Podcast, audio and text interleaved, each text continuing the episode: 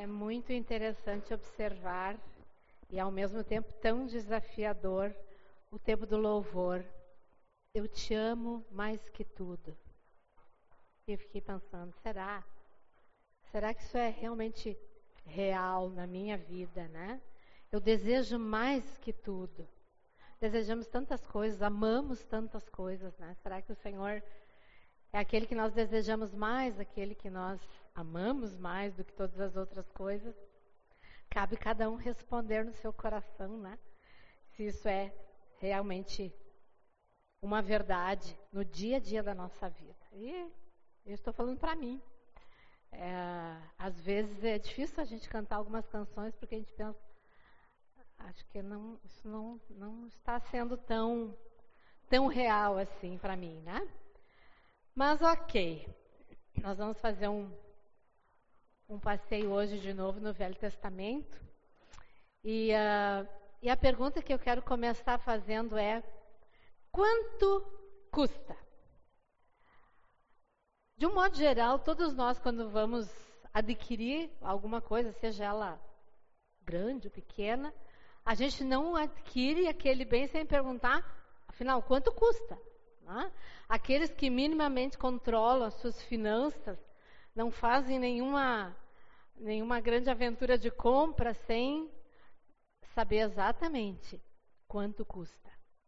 Mas é interessante observarmos que na nossa vida, na hora de fazermos escolhas para a nossa vida, muito poucas vezes nós perguntamos quanto custa. Escolhas na nossa vida, sejam elas grandes ou pequenas, elas vão ter alguma consequência. Vai haver um custo baseado nas escolhas que nós fazemos. E hoje à noite nós queremos olhar é no livro de 2 Samuel, o capítulo 24 de 2 Samuel. E, eu vou dar um pano de fundo uh, dessa, desse episódio aí que nós vamos estar olhando mais de perto. E o rei Davi está chegando ao final da sua vida. Ele já é bastante idoso, capítulo 23, nós vamos ver ele já se, se despedindo né, ah, do seu da, do seu ofício, da sua função como rei. E uh, ele viveu uma vida de altos e baixos, de muitas escolhas. E agora, no final da sua vida, nós vamos ver mais uma escolha que ele vai, vai fazer. Nós não vamos ler todo o capítulo 24, eu vou citar alguns versículos e depois vai ter uma parte, então, que nós vamos, vamos ler mais, mais para o final. Mas o que acontece então que o rei Davi está no final da sua vida, ele chama Joabe, o seu braço direito, seu general, e ele diz para ele: "Olhe, eu quero que tu, junto com os outros líderes do exército, que vocês façam o recenseamento da nação de Israel, ou seja, façam o censo." E uh, essa era uma prática já muito comum. É uma prática que nós, né, como nação, temos. Nosso último censo foi 2010. 2020 era para ter sido, por causa da pandemia, não foi. Ah, existe uma, uma previsão aí que 2022 será feito de novo o censo no nosso país. Então, né, nada mais normal do que um rei uh, fazer o censo. Ele então chama o Joabe e pede então que o censo seja feito. Entretanto, eles vão, fazem o censo, mas alguma coisa deu errado. E aí eu quero que a gente leia o versículo 10. Eles voltam, eles prestam contas do censo, e aí no versículo 10 do capítulo 24 de 2 Samuel, vai dizer o seguinte: Depois de contar o povo, Davi sentiu remorso e disse ao Senhor: Pequei gravemente com o que fiz. Agora, Senhor, eu imploro que perdoes o pecado do teu servo, porque cometi uma grande loucura. Como assim? Nada mais óbvio, nada mais simples do que se fazer o censo.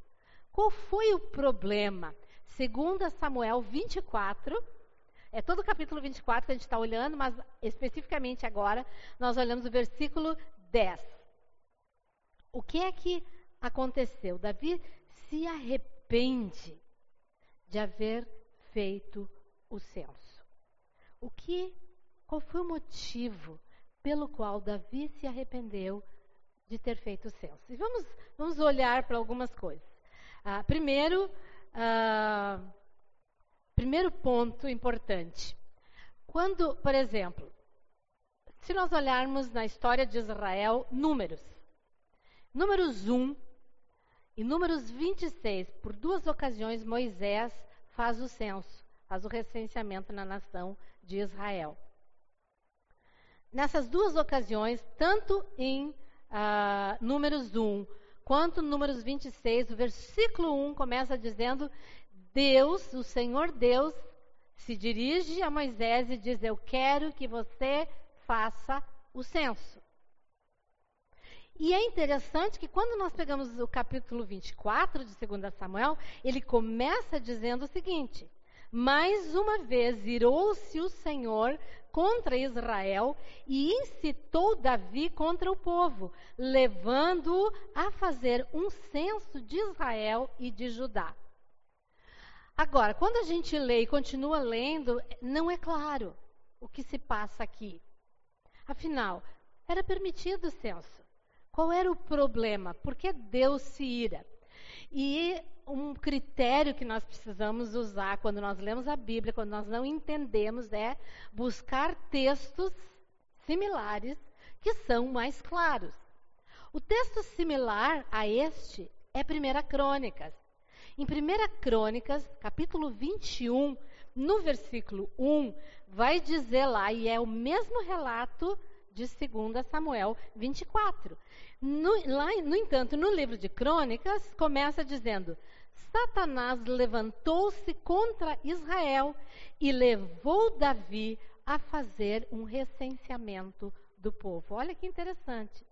A ira expressada em Samuel foi por causa da sedução que Davi cai em fazer o censo. A motivação foi causada pelo inimigo. A ira de Deus foi a consequência da sedução do coração de Davi. Então foi Satanás quem incitou Davi a fazer o censo. E a ira de Deus, então, é o perceber quão facilmente nós podemos ser, ser, ser seduzidos por algumas coisas.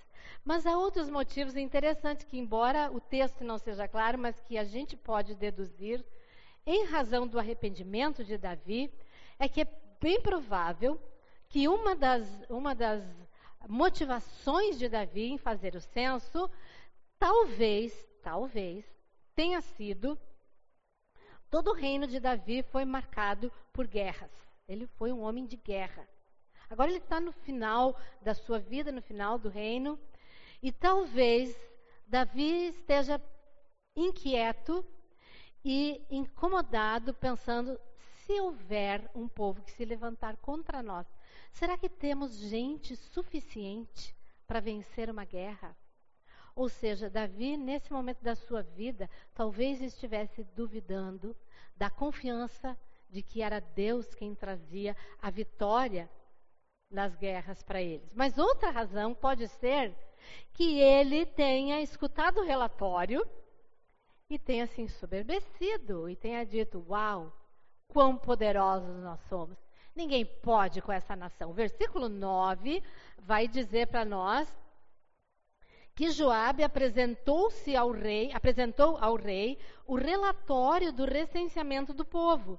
E havia em Israel 800 mil homens habilitados para o serviço militar, e em Judá 500 mil. Então, a coisa estava boa, eles estavam bem equipados para enfrentar uma guerra.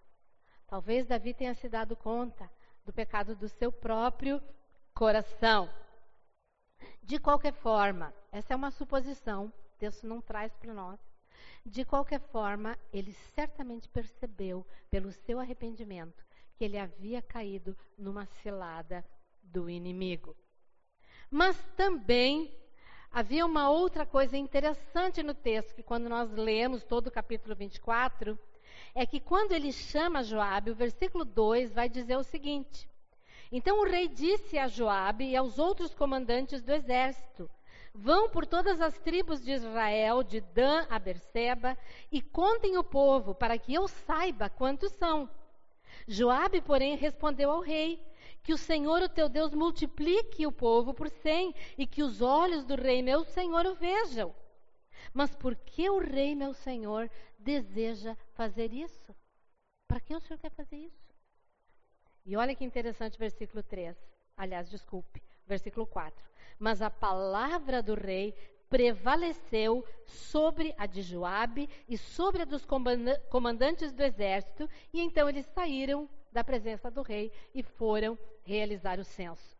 Havia o conselho dos líderes para não fazer. No entanto, Davi ignorou o conselho dos líderes e a sua palavra, por causa da sua autoridade, prevaleceu sobre aquilo que os líderes estavam dizendo. E por último, havia uma ordem expressa do Senhor. O censo fazia parte da lei de Deus. Quando lá em Êxodo, Deus vai dando as leis cívicas, né, as, as leis, ah, digamos assim, a, a Constituição para a nação de Israel, entra a questão do censo.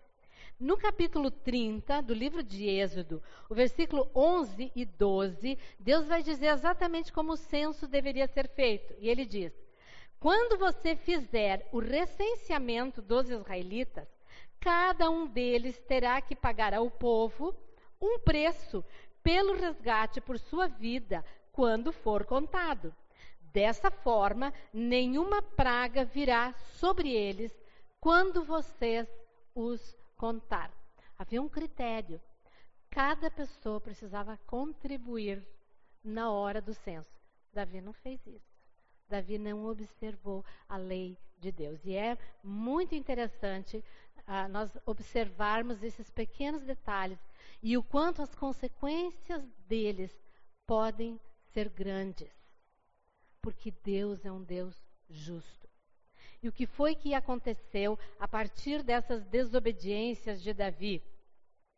Versículo 15 vai dizer: Então o Senhor enviou uma praga sobre Israel, desde aquela manhã até a hora que tinha determinado, e morreram setenta mil homens do povo, de Dan a Berseba.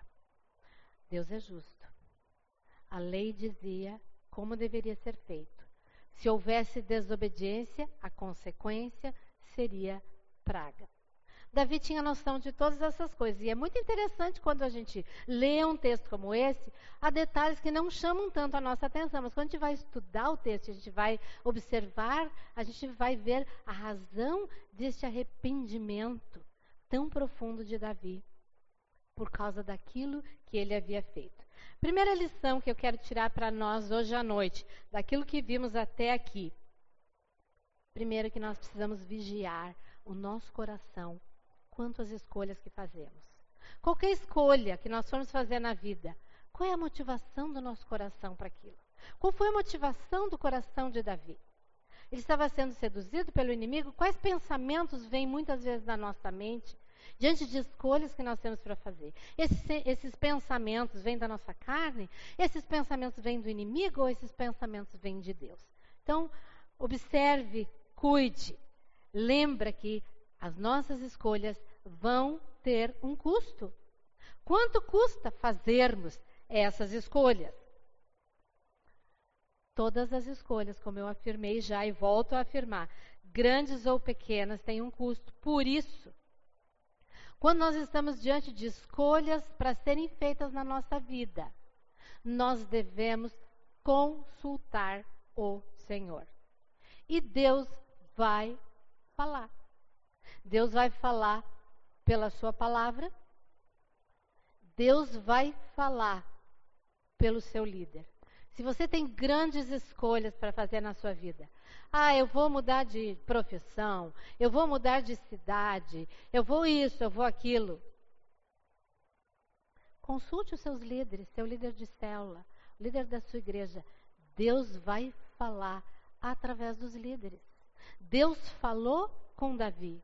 Deus deu mais uma chance para Davi. Não faça. Por que você quer fazer uma coisa dessa? Mas ele prevaleceu sobre o conselho dos líderes. Mas também nós aprendemos que arrependimento sincero traz, desperta a misericórdia de Deus. Davi, no versículo 17, ele vê a consequência da sua escolha através da praga que estava vitimando os homens da nação. Possivelmente o texto não diz, mas a grande maioria daqueles, os da força militar do exército da nação, estavam sendo dizimados. E o versículo 17 diz: ao, Davi, ao ver o anjo que estava matando o povo, disse Davi ao Senhor: Fui eu que pequei e cometi iniquidade. Estes não passam de ovelhas. O que eles fizeram? Que o teu castigo caia sobre mim e sobre a minha família. Ele assumiu a consequência da escolha errada que ele havia feito. E através disso ele desperta a misericórdia de Deus. Então, fechando esse bloco, quando eu faço uma escolha e eu entendo que ela não foi da vontade de Deus, arrependa-se sinceramente. Desperte com o seu arrependimento a misericórdia de Deus e Deus vai agir. E nessa situação, Deus ouve, Deus se inclina para Davi e Deus envia o profeta para falar com Davi. E agora sim, nós vamos ler do versículo 18 até o versículo 25. E lá diz o seguinte: Naquele mesmo dia, quando ele vê, no terceiro dia já, as mortes acontecendo, e ele faz então essa oração do versículo 17. O 18 diz: Naquele mesmo dia, Gade, que era o profeta, foi dizer a Davi: Vá e edifique um altar ao Senhor na eira de Araúna, o Jebuseu. Davi foi para lá em obediência à ordem que Gade tinha dado em nome do Senhor. Quando Araúna viu o rei e seus soldados vindo ao encontro dele, saiu e prostrou-se perante o rei, com o rosto em terra, e disse: Por que o meu senhor e rei veio ao seu servo? Respondeu Davi: Para comprar sua eira e edificar nela um altar ao Senhor, para que cesse a praga no meio do povo. Araúna disse a Davi: o meu senhor e rei pode ficar com o que desejar e oferecê-lo em sacrifício. Aqui estão os bois para o holocausto, e o debulhador, e o jugo dos bois para a lenha. Ó rei, eu dou tudo isso a ti. E acrescentou: Que o Senhor, o teu Deus, aceite a tua oferta. Mas o rei respondeu a Araúna: Não. Faço questão de pagar o preço justo. Não oferecerei ao Senhor, o meu Deus, holocaustos que não me custem nada. E comprou a eira e os bois por cinquenta peças de prata. Davi edificou ali um altar ao Senhor e ofereceu holocaustos e sacrifícios de comunhão. comunhão. Então o Senhor aceitou as súplicas em favor da terra e terminou a praga que destruía Israel que passa a acontecer aí? O profeta Gade, então, vai até Davi com a resposta de Deus e diz para Davi: Davi, você precisa oferecer sacrifícios ao Senhor. Você precisa edificar um altar e você precisa fazer uma oferta ao Senhor. O anjo da morte estava se aproximando de Jerusalém. E ele recebe essa palavra. E o que é que ele faz? E é interessante nós observarmos, né? Imediatamente no versículo uh, ah, 19 diz que Davi foi para lá em obediência. Ele não titubeou, né? Ele imediatamente se pôs para obedecer o que Deus havia dito. E aí então o texto conta para nós, e aí eu quero dar algumas explicações, uns plus a mais aí desse texto para nós, que vale a pena nós entendermos para apreciarmos melhor a leitura da palavra de Deus. Primeiro, ele vai e compra uma eira. Não sei quantos sabem o que é uma eira. A palavra eira vem do latim e significa área. Então, a eira, e a gente vai encontrar esse termo muitas vezes, tanto no Velho Testamento quanto no Novo Testamento. Então, a eira era uma área nas fazendas, nos sítios, uma grande área que era ah, lajeada, ah, para nós seria hoje cimentada, e era um lugar aonde se colocava a colheita dos cereais, aonde ele era secado, aonde então ele era processado em cima dessas eiras. Ele era limpo, ele era secado, ele era debulhado, ele era preparado ali sobre essa eira. É em cima dessa eira que Davi quer construir um altar para fazer sacrifícios ao Senhor. E aí ele se dirige à eira de um homem chamado Araúna. Só que o texto diz para nós que Araúna era um jebuseu. O que é isso? Quem é esse? Ah? Quem são os jebuseus?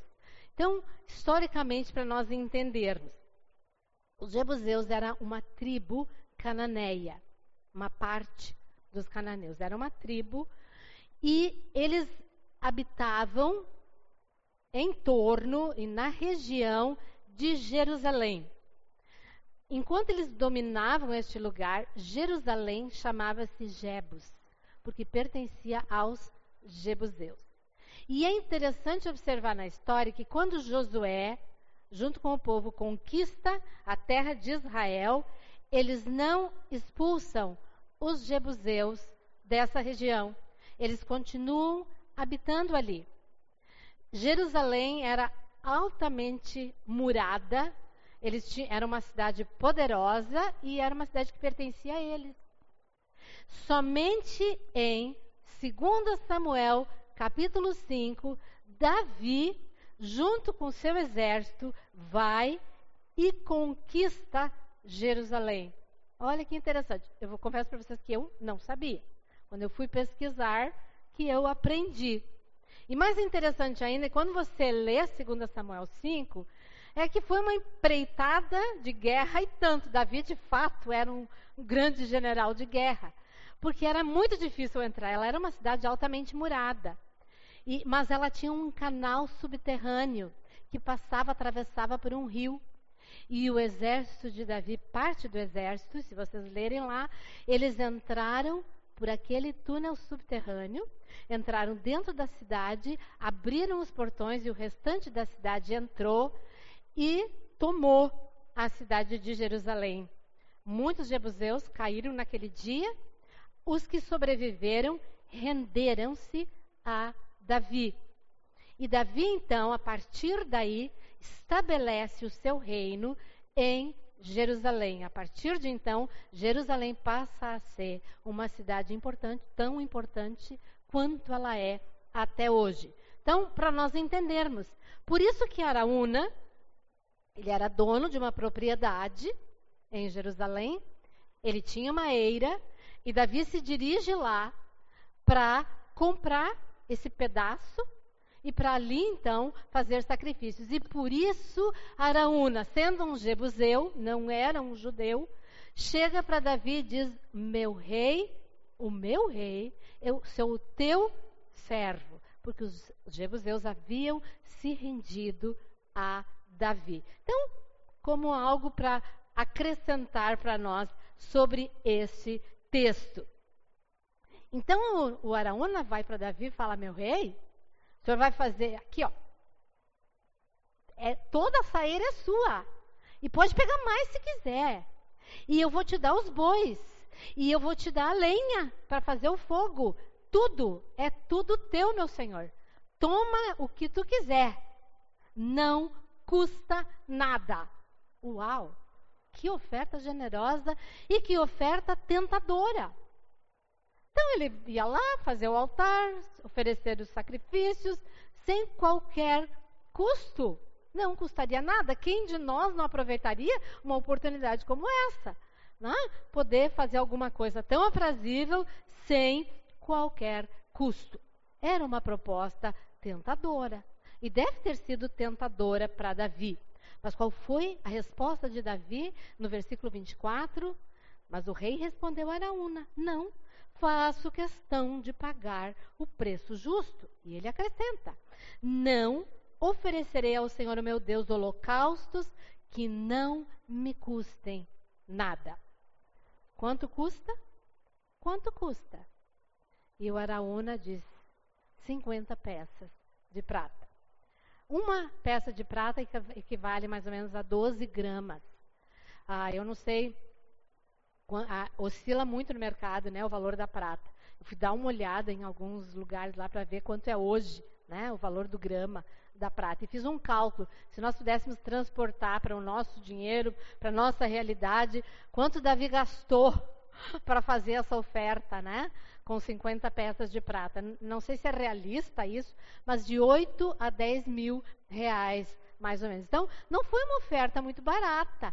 Ela custou caro, ela custou um bom, um bom dinheiro. Então, Davi oferece ao Senhor duas coisas. Ele oferece holocaustos e ele oferece um sacrifício. Ah, interessante, né? Essa. Ah, o quanto isso é, é, fugiu a palavra, expressado, mas não era essa palavra que eu queria, explicado, né? Era um holocausto e era um sacrifício de comunhão. Por que essas duas coisas diferentes? E vamos tentar entender. Primeiro, holocausto. O que seria um holocausto? O holocausto era uma dedicação completa. Você dedicava completamente aquela oferta ao Senhor. Ah, Todas as vezes em que aparece um sacrifício de holocausto, todas as vezes que essa palavra é usada, significava que tudo que era oferecido sobre o altar, que era construído, era completamente queimado. Tá? Holocausto era uma oferta completamente queimada. Os holocaustos, então, né, para Israel compreendiam sacrifício de animal, sempre, né? O sacrifício de animal.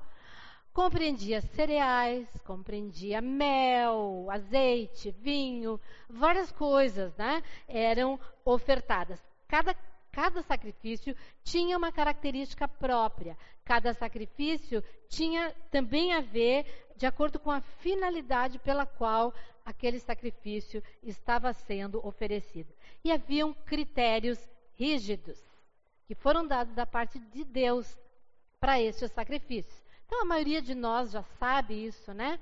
O animal que era oferecido não era qualquer animal. Lembra?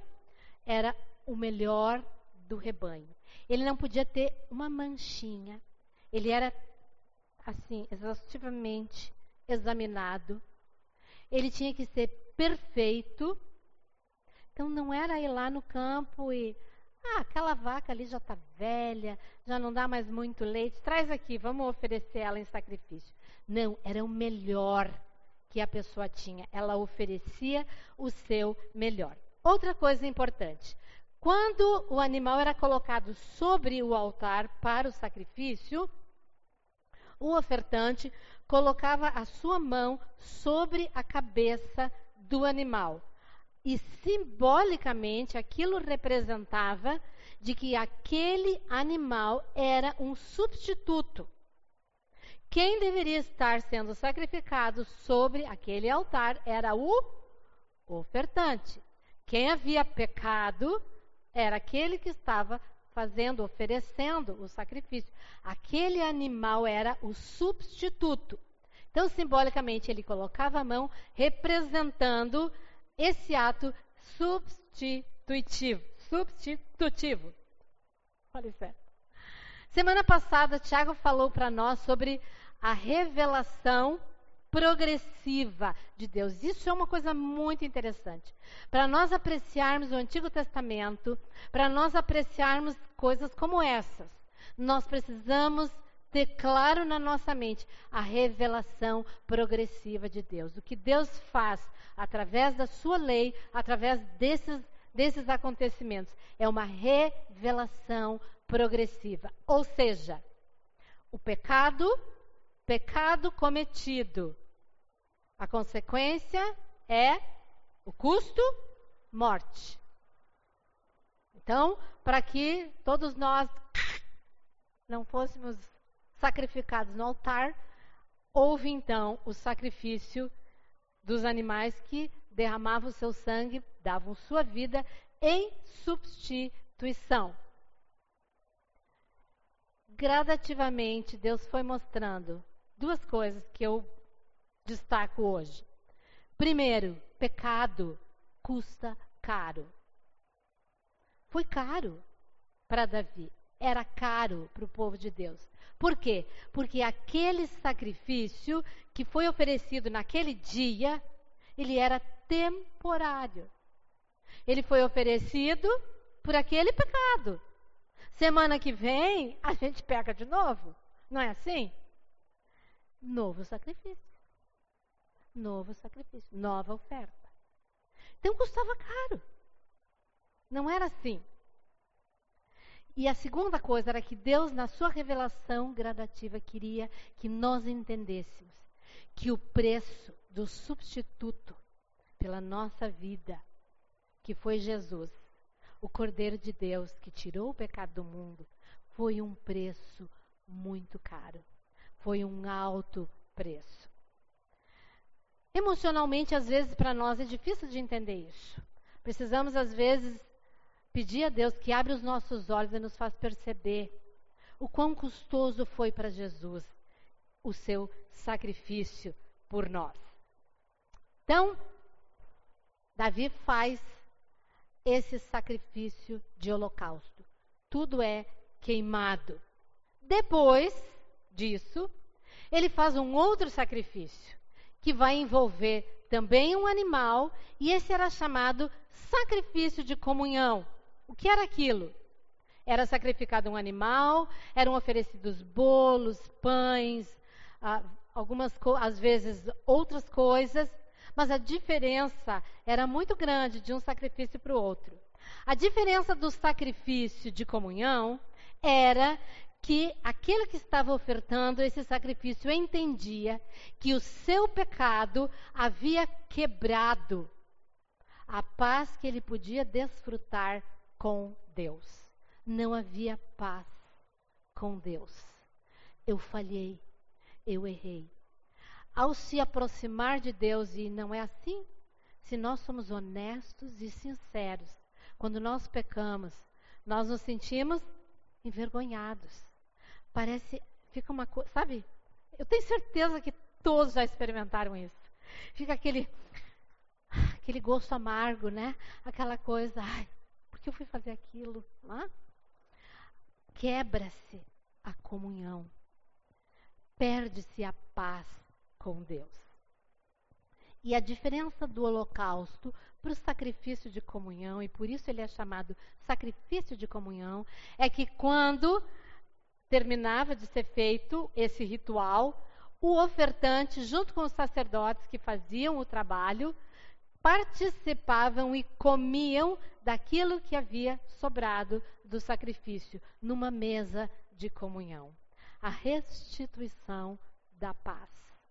Então, a, o animal que era sacrificado, depois a carne era preparada, os levitas sempre tinham, se vocês estudarem, né? Quem de nós aí que há uns anos atrás estudamos, né, o, o tabernáculo, né? Nós vimos que os levitas tinham parte nas comidas, nas coisas que eram oferecidas e eram através desse sacrifício. No holocausto tudo era queimado, mas em outros então havia essa participação. No sacrifício de comunhão então havia ah, essa possibilidade. Nesse sacrifício fazia-se a paz com Deus. Agora o que é que isso traz para nós? No livro de, de Romanos, e, e, o livro de Romanos é, é, extremamente, às vezes, difícil, mas maravilhoso, né? um livro que explica muitas coisas para nós. No capítulo 5, Paulo vai dizer no versículo 1: Tendo, pois, sido justificados pela fé, agora vocês têm o quê? Paz com Deus. Então, o que esse sacrifício ensina para nós? Nessa revelação gradativa, que quando nós pecamos e nós nos arrependemos, nós voltamos a desfrutar da comunhão com o Pai outra vez, por causa de Jesus. Ele foi o que foi sacrificado por nós. E outra coisa, nós temos parte das bênçãos de Deus. Davi entendia isso perfeitamente. Foi por isso que Davi fez o que ele fez. E qual foi o resultado daquilo que Davi fez? O resultado está no versículo 25. Davi edificou então o altar ao Senhor, ofereceu os holocaustos, sacrifícios de comunhão, e então o Senhor aceitou as súplicas em favor da terra e terminou a praga que destruíra Israel. E antes de nós terminarmos o último ponto, deixa eu dizer para nós, para mim, para cada um de nós, nós ah, precisamos entender que hoje, para nossa salvação, não há qualquer sacrifício que tenhamos que oferecer ao Senhor. Jesus pagou completamente o alto preço pela nossa salvação pela vida que nós tínhamos perdido por causa do pecado. Mas o que nós precisamos fazer para que isso seja realmente aplicado na nossa vida, ao invés de como Israel, ao longo de centenas de anos, colocava a mão sobre a cabeça do animal, nós colocamos o nosso coração nas mãos de Jesus. É isso que é nos requerido a fazer hoje. Então nós reconhecemos o nosso pecado, nós nos arrependemos dele e nós colocamos a nossa vida nas mãos de Jesus e aceitamos a oferta que ele fez para nós e reconhecemos que ele é o sacrifício perfeito para nossa salvação. Então, como eu disse, o pecado tem um alto custo. O sacrifício foi feito sacrifício foi oferecido. Nós aprendemos com Davi nessa revelação progressiva que pecado para ser perdoado, sangue precisa ser derramado. E é uma coisa tão, né? Parece não politicamente correto, né? Mas Deus estabeleceu na sua soberania essa forma para nossa salvação.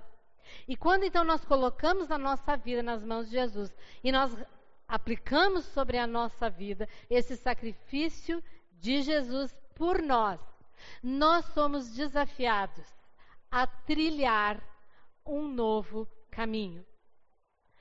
Se, para sermos salvos, não há qualquer sacrifício da nossa parte que podemos fazer que nos traz salvação, tudo foi feito. Nós só precisamos aceitar, nós só precisamos receber. Mas quando entramos nesse caminho com Jesus, há sacrifícios que precisam ser E nós, de forma geral, não gostamos muito disso. Cada vez mais nós somos as gerações que estão avançando, cada vez menos sacrifícios cada vez as coisas mais fáceis, mais leves, né? nada que me custe alguma coisa. Mas custa sim. Andar com Jesus, obedecer o Senhor, nas nossas vidas hoje tem um custo. Davi entendia que agradar a Deus tinha um custo. E ele estava disposto a pagar, o preço fosse qual fosse para agradar a Deus. E nós? Como tem sido na nossa vida? Que sacrifícios nós temos feito no dia a dia da nossa vida em obediência àquilo que Jesus fez por nós? E eu quero mostrar rapidinho três versículos do Novo Testamento, porque é uma palavra que nós não pensamos muito, mas que a palavra de Deus é muito clara. Há sacrifícios, sim, que precisamos fazer na nossa vida. Olha 1 Pedro 2,5. O que é que diz lá? 1 Pedro vai dizer: Vocês também estão sendo utilizados como pedras vivas na edificação de uma casa espiritual, Está falando isso para nós, da Igreja de Jesus. Para serem sacerdócio santo, e aí? Oferecendo sacrifícios espirituais aceitáveis a Deus por meio de Jesus Cristo. Há sacrifícios, sim. E quando Pedro vai falar de sacrifícios espirituais, deixa eu perguntar para ti: é fácil resistir às tentações? É fácil permanecermos firmes quando o nosso mundo desmorona? Nos últimos três anos, algumas famílias dessa igreja enfrentaram tempestades bem difíceis. Que prazeroso, como igreja, olharmos para a vida dessas pessoas e vermos que elas fizeram as escolhas certas. Permaneceram firmes. Não murmuraram contra Deus. Sacrificaram aquele tempo das suas vidas como uma oferta agradável ao Senhor. Com choro, com medo às vezes, com dificuldades, mas andando em obediência. Próximo versículo, Hebreus 13, 15. E vai dizer: por meio de Jesus, portanto, ofereçamos continuamente, continuamente a Deus um sacrifício de louvor, que é fruto de lábios que confessam o seu nome. Às vezes é difícil no ambiente de trabalho, na escola, nós não entrarmos na onda das pessoas que estão à nossa volta, seja no palavreado, seja na murmuração. Sacrifícios aceitáveis, sacrifícios de louvor, é o fruto de lábios que confessam o seu nome. Eu tenho um Senhor que cuida de mim, eu tenho um Deus em quem eu posso confiar, eu tenho alguém que pagou um alto preço pela minha vida. Proclamar isso exige muitas vezes sacrifício. Sacrifício de ser desprezado, sacrifício de ser rejeitado, etc, etc. E o último texto é Romanos 12, versículo 1, e vai dizer: Portanto, irmãos, rogo-lhes pelas misericórdias de Deus que se ofereçam em sacrifício vivo, santo e agradável a Deus. Esse é o culto racional de você. Há um sacrifício, sim. Há um custo para vivermos a vida cristã. Eu vou dar alguns exemplos e cada um aí avalia o seu coração. Eu avaliei o meu, você avalia o seu. Por exemplo, vamos falar de sacrifícios. Coisas práticas da vida cristã. Coisas práticas da vida da igreja. Vamos pensar na faxina da igreja. Bom, ah, vamos aqui entre nós, né? Fazer faxina não é a coisa mais agradável do mundo, certo? Alguns gostam um pouquinho mais, outros detestam, outros não, né? Tanto faz. Como é a nossa atitude nesse serviço sacrificial de vir e limpar a igreja? Varremos a sujeira rapidinho debaixo do tapete? porque fazemos mais ou menos. Afinal, quero ir para casa logo, estou cansado, trabalhei o dia inteiro. Ou eu me ofereço como um sacrifício vivo. E eu venho aqui e faço o meu melhor. E ofereço a Deus o meu melhor. Parece uma coisa boba? Parece. Mas, queridos, não é. Não é. E isso tem a ver com várias outras áreas da nossa vida. Isso expressa na nossa vida a falta de excelência naquilo que oferecemos para Deus. Outro exemplo. Deus nos capacita com talentos. Vamos pensar, por exemplo, área de música. Como tem sido na nossa vida? Temos investido sacrificialmente em aulas de aperfeiçoamento, seja vocal, seja instrumental. Temos exaustivamente ao longo da semana estudado as músicas, aprendido, desenvolvido arranjos, maneiras diferentes de fazer, usando a criatividade, ou fazemos mais ou menos? Chegamos aqui com o nosso instrumentinho debaixo do braço. Aqueles que cantam, ah, eu já sei, eu já ouvi essa música mil vezes. Vou ali, não me esforço, não tento ouvir e tentar descobrir uma outra voz, um arranjo para fazer. Chego aqui, faço as coisas mais ou menos. Sacrifícios de louvor a Deus, o fruto de lábios que confessam o seu nome. Como tem sido na nossa vida? Temos investido sacrificialmente nessas áreas, nas nossas ofertas e dízimos, quando nós recebemos o nosso salário, como tem sido nosso critério? Luz, água, aluguel, nan, nan, nan. Ixi, esse mês não sobrou. Não vai dar. Não vou poder contribuir com a obra de Deus. Ou nós entendemos que Deus deseja excelência, o melhor. A Bíblia fala das primícias. Primícias são os primeiros frutos. Ou nós entendemos que quando nós recebemos o nosso salário, nós separamos aquilo que pertence a Deus e o que a parte nós também oferecemos a Deus. Nada é nosso. Ou nós damos somente aquilo que sobra, ou nós fazemos isso sem entender que Deus deseja o nosso melhor. Como tem sido a nossa presença nos tantos encontros da igreja? Ah, mas domingo, ah, agora era segunda, bah, segunda é difícil.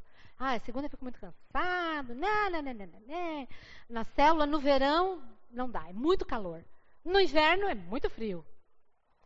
No culto, ah, tem agora essa coisa do vírus, eu tenho que me cuidar. Ah, ah, passou para domingo. Ah, pois é, mas esse, esse, final de semana eu tive um convite, eu vou para a praia, eu vou chegar, vou chegar em cima da hora, vou estar tá cansado. Eu não estou dizendo que nós não podemos fazer escolhas diferentes às vezes. O que eu estou dizendo é que lugar Deus tem nas nossas vidas. Que sacrifícios de louvor a ideia de sacrifício de louvor é que eu tenho feito como gratidão. Porque naquele, naquele sacrifício de comunhão lá que Davi fez, envolvia adoração, envolvia gratidão. Nós temos isso no nosso coração, isso nos move. Nós entendemos que chegar aqui é um privilégio, que estar participando do louvor é não só um momento de nós estarmos adorando a Deus, mas como eu falei no início, deixar que Deus cutuque o nosso coração, né? Eu fiquei pensando ali, nossa, pai, isso não é tão real assim na minha vida, para eu poder abrir a minha boca e declarar assim. Eu preciso que o Senhor me quebrante, para que o Senhor seja realmente o primeiro, o mais importante, o melhor que eu tenho. Davi entendia. Essa era a razão que, mesmo ele havendo feito escolhas, erradas ao longo da vida dele. Ele fez muitas escolhas erradas, como nós muitas vezes fazemos. Mas Davi foi chamado um homem segundo o coração de Deus. Por quê? Porque ele tinha um coração sincero diante de Deus. Porque ele estava disposto a pagar o preço que fosse para agradar a Deus. E nós vemos isso ao longo da vida dele. E esse é o desafio que eu quero lançar para nós. Quanto custa seguir a Jesus? Para ser salvo, para ter o nosso nome escrito no livro da vida, custa aceitar, custa reconhecer o pecado e convidar Jesus para ser o Senhor da nossa vida. Trilhar esse caminho com Ele tem um custo. É renúncia, é dizer não para o pecado, que muitas vezes é difícil. É dizer não para a carne, é dizer não para o diabo. Isso vai exigir, dia após dia, na nossa vida, sacrifícios. E nós temos que estar prontos, oferecendo a Deus estes sacrifícios, oferecendo a nossa vida, nossos talentos, tudo que nós temos, tudo que nós somos para Ele, fazendo o melhor para Ele. E eu termino repetindo aquilo que Davi diz para Araúna. Eu não vou oferecer para o Senhor algo que não me custe nada. Que seja esse o desejo do nosso coração. Avalie o teu coração. Avalia as escolhas que tu tem feito no dia a dia da tua vida. Avalia de que forma Deus tem podido dispor da tua vida para a obra dele, para a glória dele. E ofereça para ele o melhor. Obrigada, Pai, pela tua palavra. Coisas às vezes difíceis de entendermos. Obrigada que teu Espírito Santo pode iluminar nossas mentes, nos ajudar a compreender episódios como esse registrados na tua Bíblia, com eventos tão interessantes, mas também tão importantes, tão reveladores para nós, tão uh, claros daquilo que tu espera de nós como teus filhos. Obrigada por Jesus. Obrigada porque ele foi o sacrifício perfeito por nós. Obrigada porque nunca mais sacrifício algum precisou ser. Mas eu quero clamar em nome de Jesus. Nos ajuda, ajuda essa igreja, ajuda cada um aqui a entender que cabe sim nas nossas vidas a pergunta: quanto custa te seguir? Quanto custa viver uma vida de obediência, uma vida que te glorifica, uma vida que te agrada? Eu te clamo, Pai, nos ajuda a entender isso e nos ajuda a desejar isso com todo o nosso coração. Abençoa-nos, trabalha na nossa vida. Eu te peço em nome de Jesus. Amém. Temos uma canção ainda?